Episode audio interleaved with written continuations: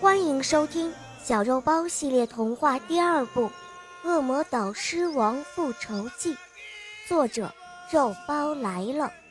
本节目由喜马拉雅 FM 独家播出。第二集播讲，肉包来了。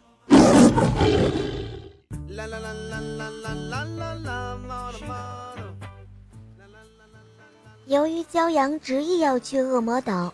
罗奇就把刚刚送他上岸的船主请了过来。船主因为又接到了一单生意，笑逐颜开。他信誓旦旦地表示，船上备足了食品，还有一个烹调技术很高明的水手，保证让客人在船上舒舒服服的。这时，罗奇说：“最重要的是要保证他们一帆风顺。”只见船长满脸堆着笑，他说：“那是当然喽，您放心，恶魔岛上很少有人出来，外面更是很少有人上岛，所以这一艘船几乎就是往返恶魔岛的唯一一艘船。我在这片海面上航行了几十年，安全当然是没有问题喽。”好啊，那么我们什么时候可以出发呢？骄阳问。明天一早吧。今天我要把这个老家伙再整修一下。船长所说的老家伙，正是指他这艘船。于是骄阳付了高薪，包下了这艘船。船主满面笑容，欣然告辞。罗奇再三叮嘱骄阳。一定要注意安全。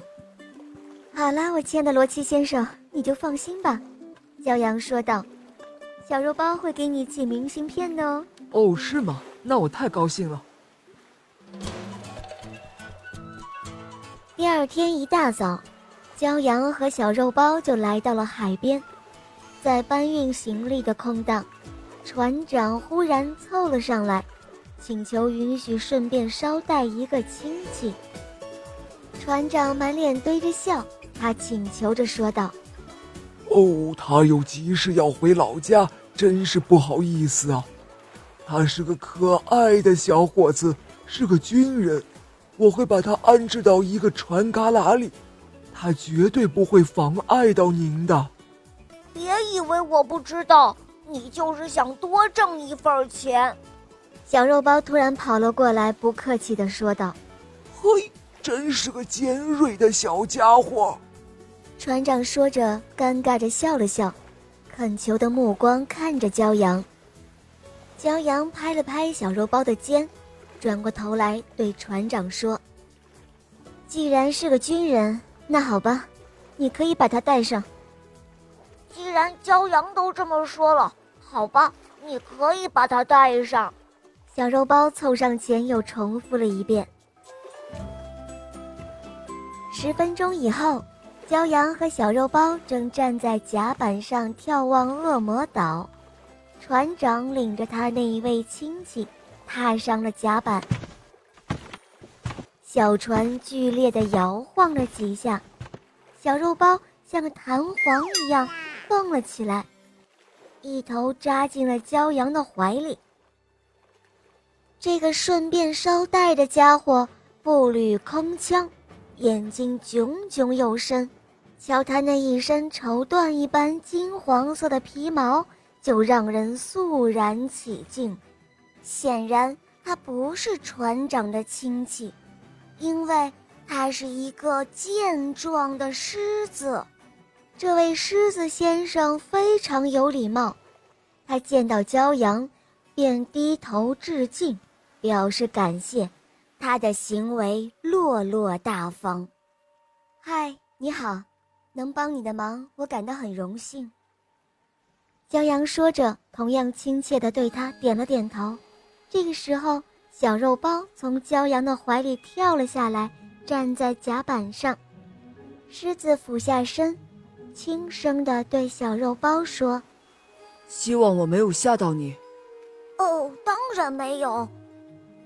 小肉包说，他试探着伸手去摸了摸狮子的头，狮子很配合地在小肉包的小手里蹭了蹭，小肉包咯咯的笑了起来。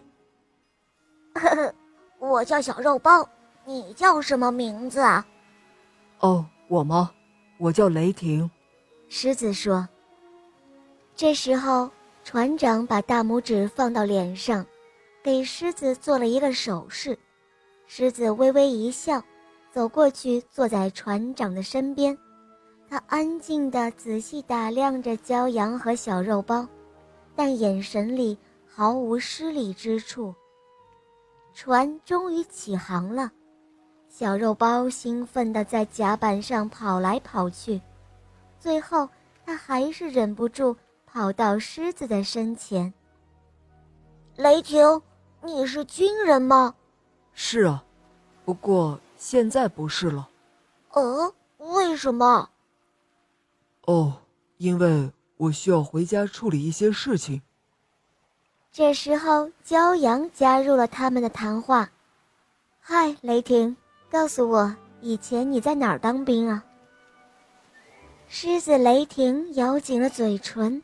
顿了一下，才开口说：“我在恶魔岛狮王战队。”“哇哦，那可是英雄战队！”骄阳赞赏的说道。在多年前，绿色森林向暗黑森林宣战，在那一场惨烈的战争中，恶魔岛狮王战队留下了美名。是的。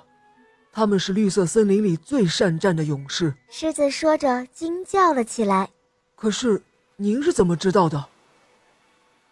那当然了，骄阳是古伦王国的大祭司，他什么都知道。小肉包得意地替骄阳回答。紧接着，他又催问骄阳说：“呃，那么后来呢？”嗨，小伙伴们。这一集故事就讲到这儿了。原来船长所谓的亲戚居然是个狮子，这可让肉包吃了一惊。狮子雷霆来自恶魔岛的狮王战队，他突然回到恶魔岛，究竟是想做什么呢？哈，赶快随我进入下一集，小肉包在那儿等着你哦，么么哒。